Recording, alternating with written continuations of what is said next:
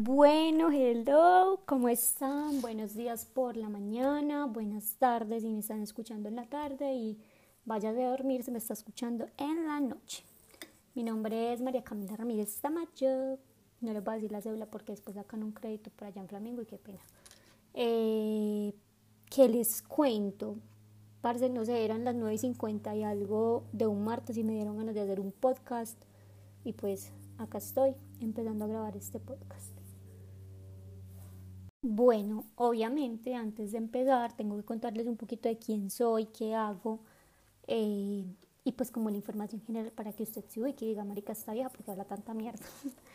Efectivamente hablo mucha mierda porque toda mi vida me he dedicado a eso. O sea, realmente yo, yo no tengo nada más que hacer sino hablar mierda. Imagínense pues que nací un 5 de octubre de 1996 a las 12 y 55 por si alguno me quiere hacer la carta astral, pues me la haga, me avisa cualquier cosa, listo.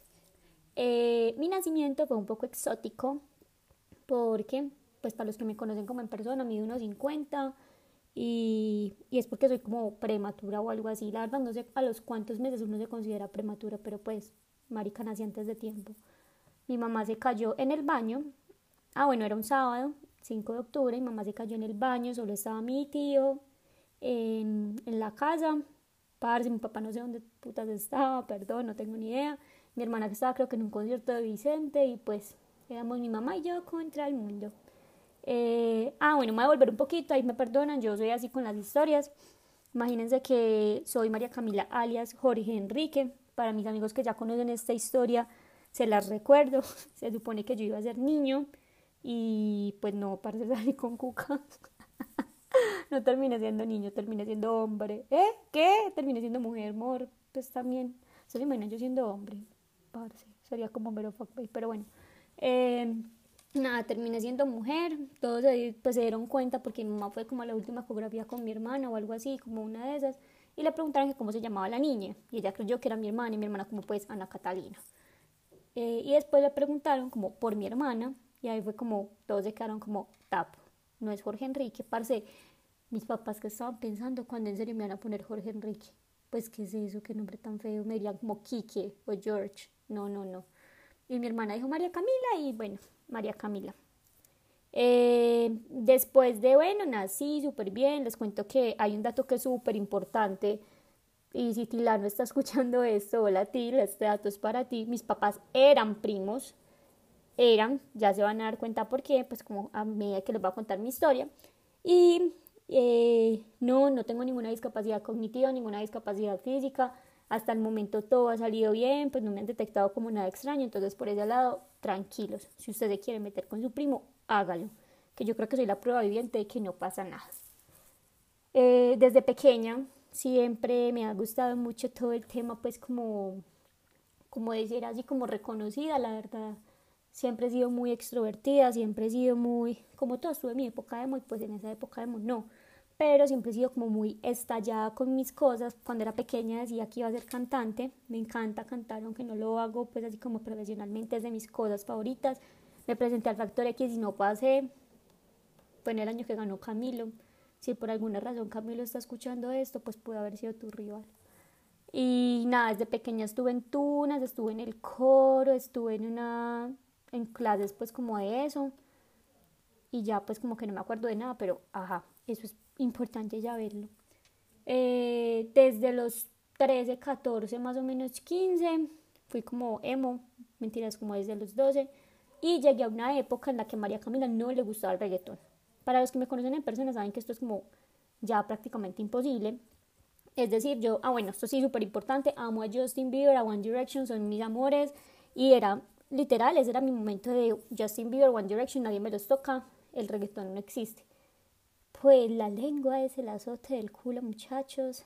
Y hoy por hoy el reggaetón es mi, mi género preferido. Me encanta perrear, me encanta salir con mis amigos a escuchar reggaetón, salir a bailar reggaetón. Si por mí fuera respiraría reggaetón, respiro reggaetón. De hecho, el 80% de la música que tengo en Spotify es reggaetón. Entonces, sí, esa soy yo. Bueno, eh, que les cuento pues como también un poquito más sobre mí, pues como para que ustedes digan y entiendan como todo lo que voy a hablar mierda de ahora en adelante en los siguientes podcasts, porque es que este no va a ser el único, Moris, este no va a ser el único. Eh, vivo con mi papá, mi mamá falleció hace seis años, es por eso que les decía que mis papás eran primos. Eso fue como un antes y un después de una María Camila, porque María Camila solía ser un poco calmada y después no. Se murió la mamá y María se, se desató contra el mundo. Y ahí es donde nace la época grilla de María Camila, que algunos, algunos me debieron conocer en esa época. Perdonen, esa no era yo, esa era Patricia.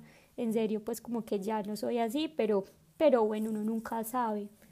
Eh, no sé si ya dije que sí soy trabajadora social, pero lo voy a repetir, soy trabajadora social. Estoy buscando trabajo en este segundo, puede que en el próximo podcast no lo esté buscando, pero en este trabajo sí, en este sí lo estoy buscando, así que me avisan cualquier cosa. Ya teniendo esta breve presentación de quién soy, qué hago, qué me gusta, por dónde me gusta, eh, quiero empezar con el tema de hoy, que es lo que nos convoca este, este día, y es la crisis de los 25. Yo no creí que hubiera una crisis a los 25. De hecho, no tengo 25, tengo 24, pero cumplo 25 este año. Y ha sido un constante cuestionarme qué va a pasar con María Camila después de los 25. ¿Por qué? Estoy en ese momento donde mitad de mis amigas viven ya con el novio, la otra mitad no sabe qué hacer con su vida y no sé de dónde voy a sacar la otra mitad, pero la otra mitad está chila así como yo. Eh, para ya uno no lo preparan para ser adulto, se los juro, o sea, esto es algo que últimamente me ha estado persiguiendo, porque en estos días tenía una conversación con mi papá, yo le decía, gordo, es que en serio a uno no lo preparan para estas cosas.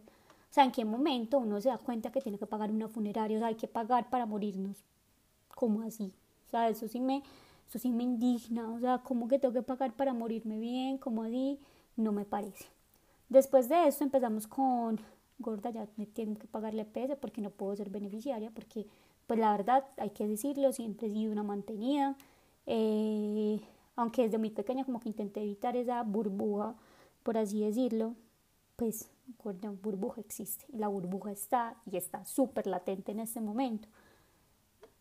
Creo que soy una de las pocas afortunadas, digo pocas porque sé que no todo el mundo es así, eh, pues de las pocas personas afortunadas que en serio tienen como el apoyo al 100% del papá, o sea, yo le puedo decir a mi papá como, me quiero ir para Miami, no me dejaría ir a Miami, la verdad, tú hay que decirlo. Pero yo le digo como me quiero ir de viaje con mis amigos y él sería como, bueno, mira, te doy el dinero y ahora suena como niña de papi y mami, pero es verdad, o sea, sí, esa soy yo. This is me, this is real, y pues hay que enfrentar ese tipo de cosas. La crisis de los 25 llegó prácticamente cuando cumplí 24 y me di cuenta que me había planeado una vida que no iba a hacer. O sea, yo, estaba, yo ya me imaginaba viendo con mis amigas, trabajando así súper wow. Pues ni vivo con mis amigas, ni trabajo así súper wow. Simplemente por el momento soy un alma que le está quitando aire al resto de las personas. Damos entonces, nos damos, es, yo me doy cuenta que esto en serio existe. Esta ha sido una semana de descubrimientos. eh, que la crisis del cuarto de la vida existe, es completamente válida en los jóvenes. Y es que, parce, en serio, a uno no le dicen en la universidad como gorda, mira, entonces tú para pagar eso tienes que hacer eso. No, ni en el colegio. O sea, si alguna de mis amigas del colegio me está escuchando, y si alguno de mis profesores me está escuchando, déjeme decirle que yo siento que en el colegio no aprendí nada, o sea, en serio. Dos cosas, yo empecé a estudiar Derecho antes de estudiar Trabajo Social y yo creo que yo llegué a Derecho más perdida que, que embolatada, la verdad. Pues como que yo siento que no aprendí nada en el colegio. Perdón, pero a las que aprendieron las, las felicito, pero lo dice la niña que en sus exámenes de química se le hacía al lado a la compañera porque en serio no sabía nada de química y no sé, y después llego a empezar a estudiar trabajo social y es como, parce, esto lo aprendido, pero lo aprendí que en la universidad de la vida, no sé. Entonces, nada, el colegio me sirvió para nada. Nunca me dieron cosas, parce, con decirles que ni me daban clase de Excel. O sea, ustedes saben lo, lo importante que es saber de Excel. Yo no sabía que Excel era tan importante hasta que empecé a hacer mi práctica. Pues, o sea, nos enseñaban cosas súper bobas como, como, como ponerle color a una presentación pero Excel básico nunca nos enseñaron y ni hablar del inglés, porque el inglés sí que era pésimo, pésimo, o sea, pésimo con P mayúscula, con P de Colombia, pero bueno, así estamos. Eh, y vuelvo entonces, empezamos y llegamos a los 24 slash 25 y nos damos cuenta que lo que uno se planeaba cuando tenía 15 no se da. Es decir, no me voy a casar con Justin Bieber. ¿Ustedes saben eso como me da duro? Pues si no lo saben, Uribe Valle está escuchando esto, sí lo debe saber.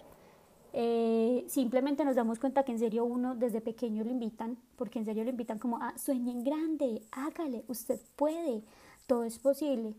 Pan, pues no, no es posible, no todas somos eh, influencers, ni somos personas que la vida se nos ha ido acomodando a poquito y es cuando ahí nos damos cuenta como, marica, hay que luchar por estas cosas. Hay que luchar para en serio poder ir de viaje con mis amigas o cosas así, y es como, nea, nea, no, como que tengo que luchar por mis cosas. Y si a los 15 me pintaban que todo iba a ser súper fácil, que a los 18 yo iba a estar viviendo fuera de mi casa, que a los 20 ya iba a estar casada y a los 27 ya iba a tener niños, niñas, lo que quisieran tener. Llegamos a los 25 y nos damos cuenta que nos faltan dos años para esto. Todavía vivimos debajo de la casa de nuestros padres y para acabar de usar no sabemos qué hacer con nuestras vidas. Claramente eh, pueden escuchar que es un panorama un poco trágico, porque posiblemente muchos de mis amigos que estén escuchando esto sí van así. Bueno, amor, ese no es el común denominador, o sea, eh, es una conversación que he tenido con mis amigos, es una conversación que he tenido con la gente que me rodea, y es que en serio, ¿en qué momento de la vida te enseñan a ser adulto? Algo tan simple como que, marica, me sacaron de la EPS, no me había dado cuenta y tenía que ir, y obviamente soy dos puntos eh, la, pues la que es beneficiaria de parte de mi papá y era como, jeje, tiene que venir a firmar porque yo no puedo sola.